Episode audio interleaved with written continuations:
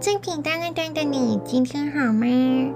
欢迎来到属于我们的小空间，懒得看。这期节目将分享《恶血》第二集，你准备好了吗？小明啊。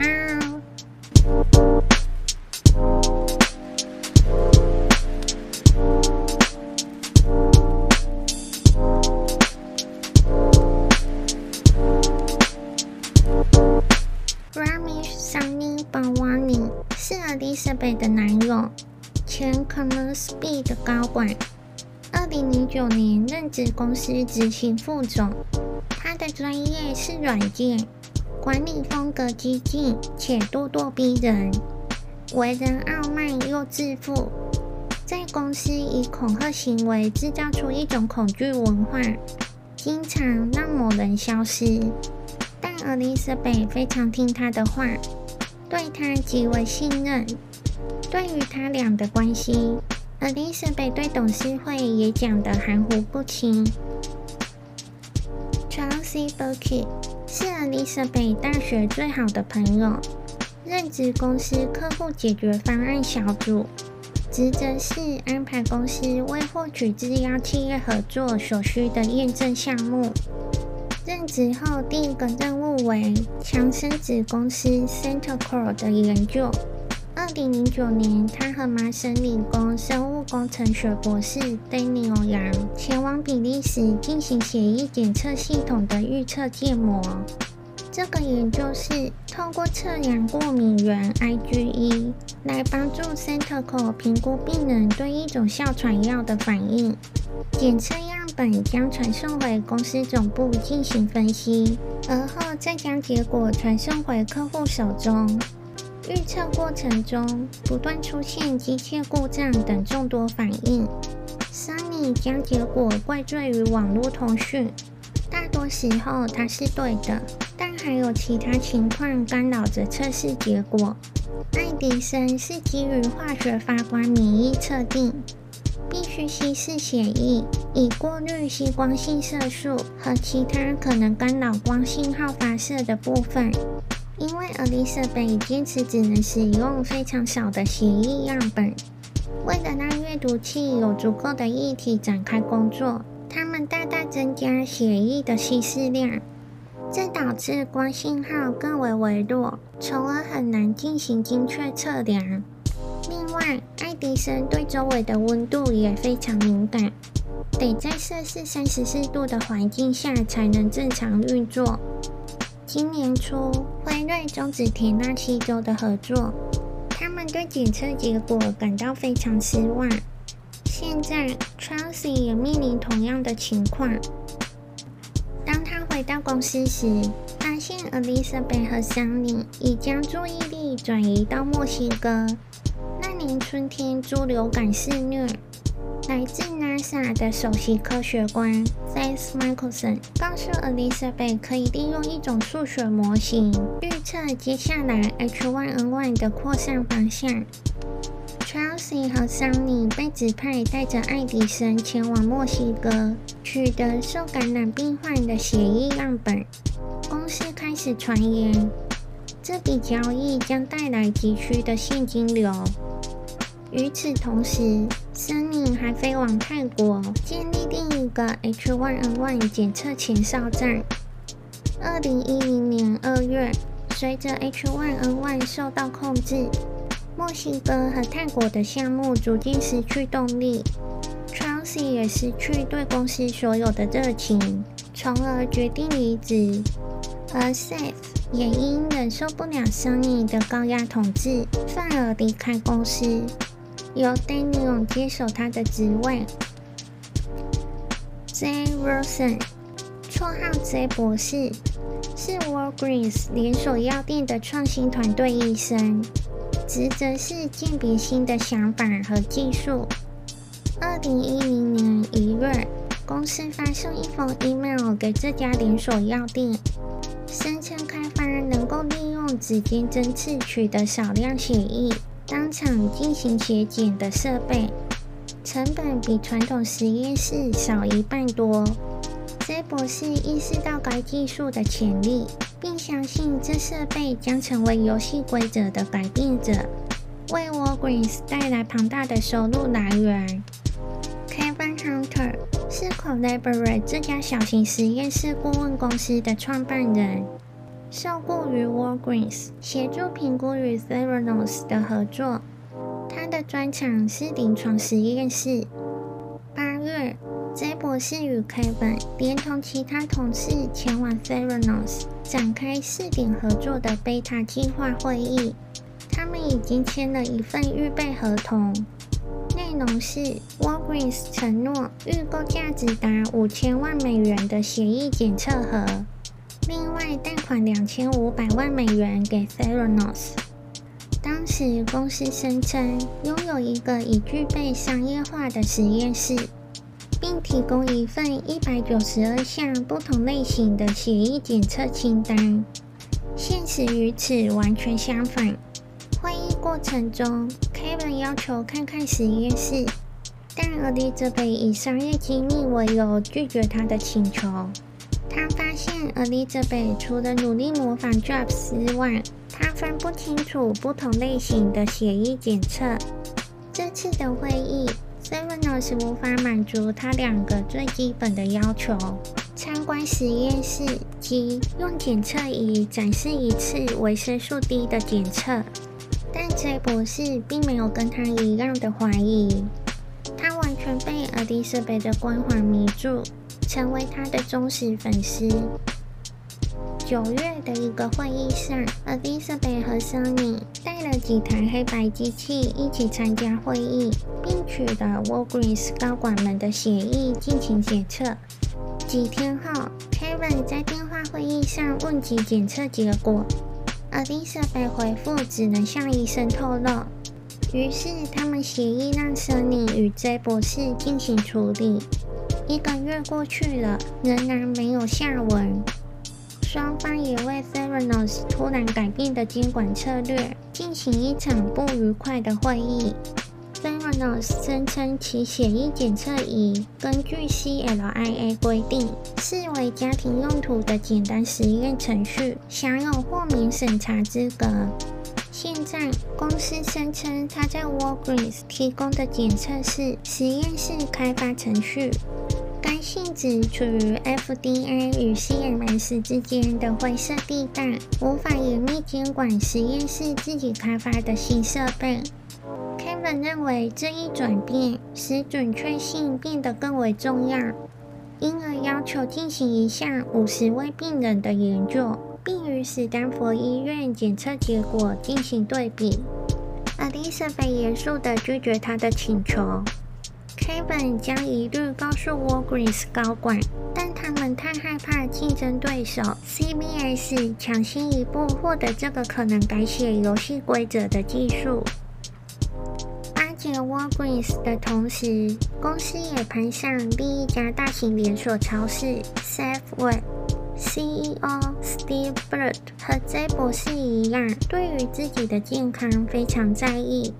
Elizabeth 对公司愿景的描述深深吸引他与副总裁 Larry Renda，认为这项技术将改善连锁超市的收入与利润。于是他们签订了一份协议，承诺将改造一千七百家连锁店，腾出高端诊所空间，设置 Theranos 协议检测仪，并借款三千万美元给他们。二零一一年第四季，Safeway 生意惨淡，公司财报利润下降了六 percent。有位分析师指责 Steam 运用股票回购来掩饰糟糕的业绩。恼羞成怒的他对外声明，公司正致力发展三项计划，其中最引人注目的就是与 Theranos 秘密合作的健康游戏。代号“霸王龙计划”。由于 Theranos 坚持在真正启动之前要绝对保密，除了与会高管，其他人连同门店经理都不知道这项计划的具体内容。两家公司的合作一直因不同的理由而延误。二零一二年初，终于在 safway 的一家员工健康诊所展开试运。由 Darry 负责。令人惊讶的是，Theranos 并不打算将血液检测设备安装在诊所内，而是安排两位抽血师进行样本采集，再快递送回总部进行分析。另外，抽血师会从病患身上抽两次血，一次是指尖刺血，另一次则是传统的静脉穿刺。原本健康的员工检测结果大多显示异常，为了以防万一，他们会到另外几家诊所再次检测，结果又回归正常。这些疑虑完全无法撼动 Steve 对 Theranos 的热爱。Theranos 的实验室几个月前获得 CLIA 认证，由于审核机构资金严重不足。要获得这种证书并不是什么难事。这个实验室充满市面上使用的血液分析设备，没有任何一台公司原创设备，由命理学家 Arnold Zhou 和一堆临床试验技术人员负责。这些技术人员大多缺乏实际经验，经常使用错误的方式进行检测，或造成样本污染。与 Safeway 的员工诊所试运进行到二零一三年，而真正的门市启动计划则一再推迟。光是连锁店改造已经花费超过一亿美元，更不用提这些高端诊所占据了有价值的不动产空间。Safeway 董事会逐渐失去耐心，最终宣布 Steve 在五月退休。然而，他们并没有解除与 Theranos 的合作关系。虽然不知道要到哪时候才能真正启动霸王龙计划，他们仍然害怕错过这项前景看好的技术。引入 Walgreens 和 Safeway 的合作后，Elizabeth 突然意识到自己造成的问题。她向两家公司声称其技术可以进行数百种血检。但事实是，爱迪生只能做免疫测定，他需要一台可以进行不止一种检测的新设备，命名为迷你实验室或 4S。二零一零年，前 NASA 员工 Ken Frankovich 和 Greg Benny 加入公司，负责迷你实验室的开发。为了进行更多检测，除了爱迪生使用的光电倍增管，迷你实验室还得塞进三套设备：分光光度计、血细胞计数器和等温放大器。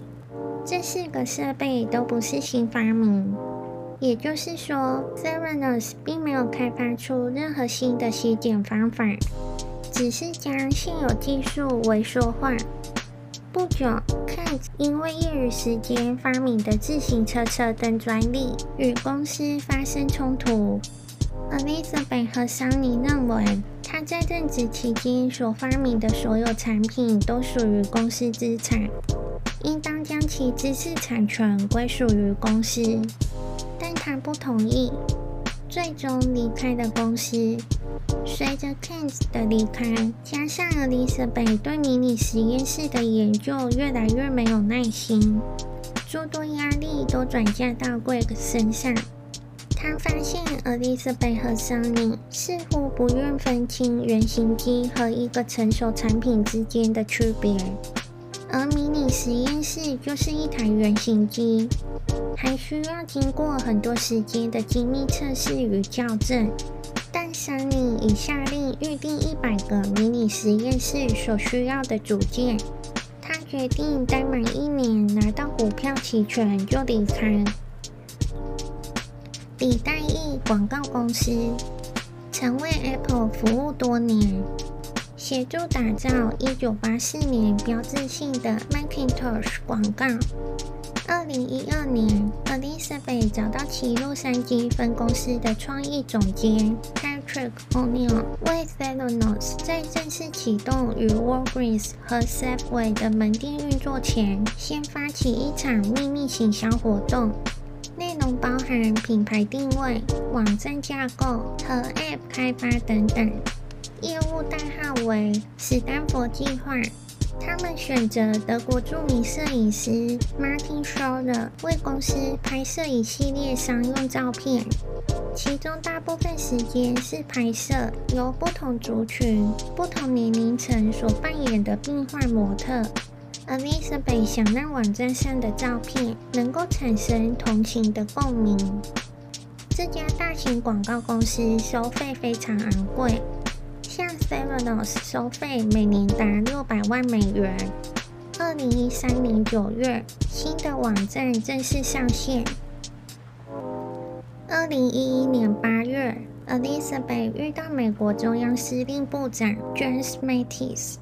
年底，美国医疗部的 David Shoemaker 上校前往 Theranos，讨论将其血液检测仪部署到阿富汗战场的计划。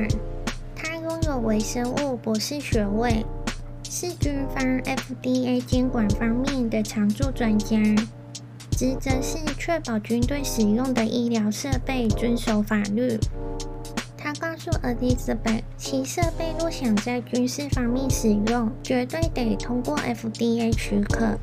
但他坚持其设备进行的血检属于实验室开发检测。并不在 FDA 审查范围内。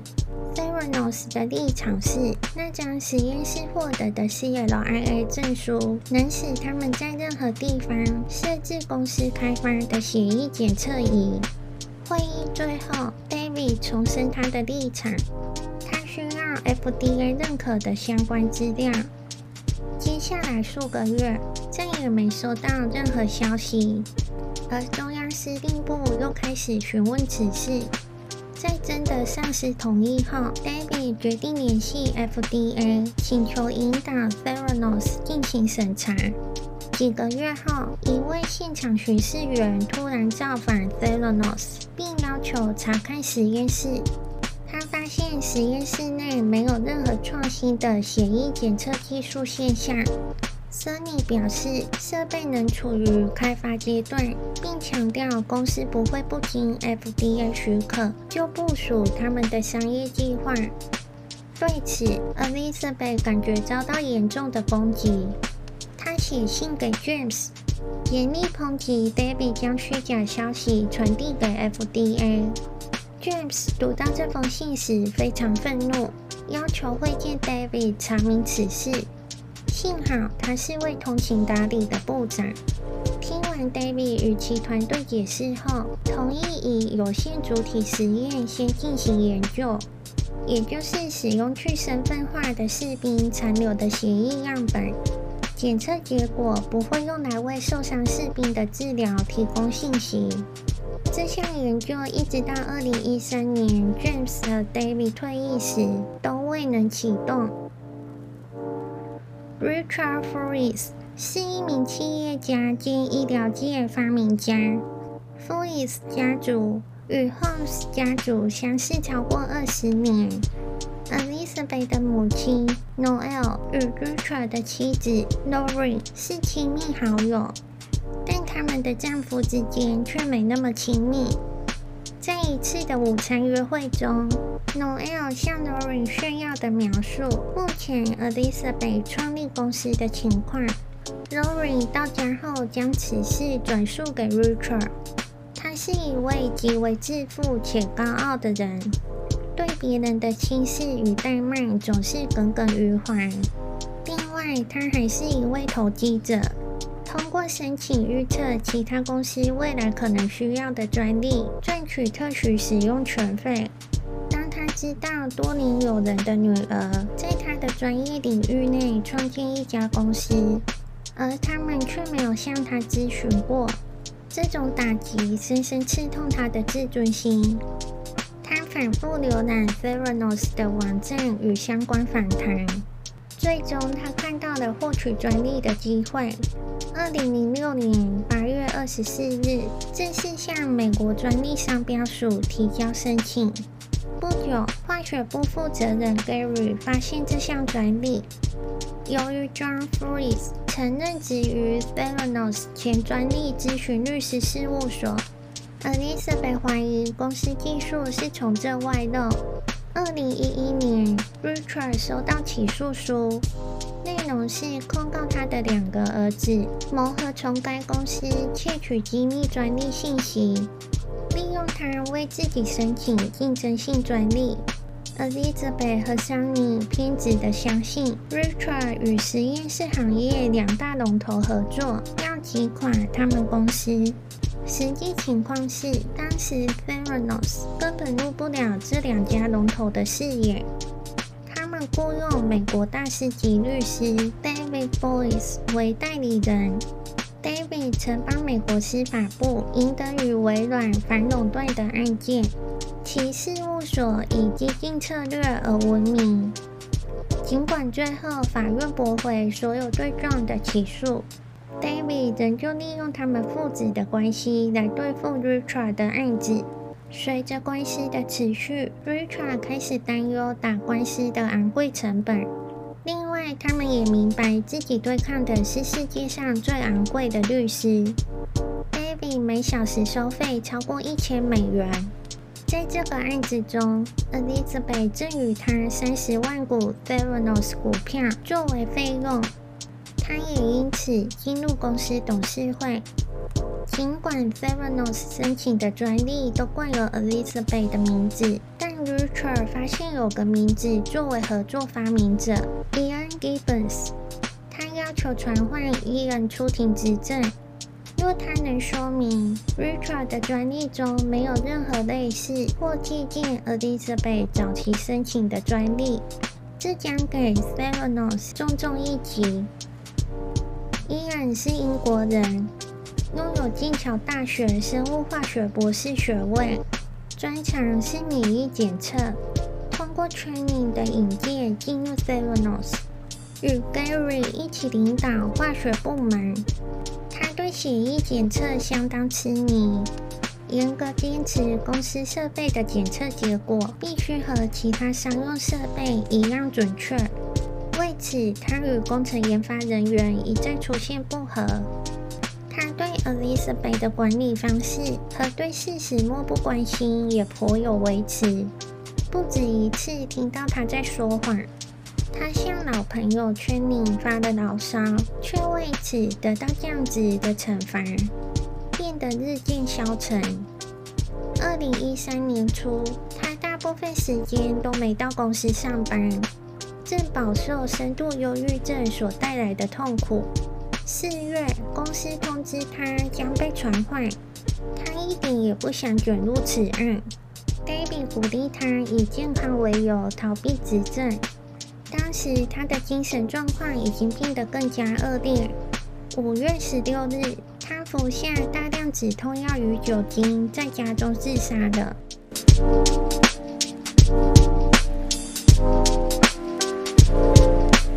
如果你喜欢今天的节目，别忘了分享给你的朋友哦。我是 Black，你的伴读小书童。我们下集见喽。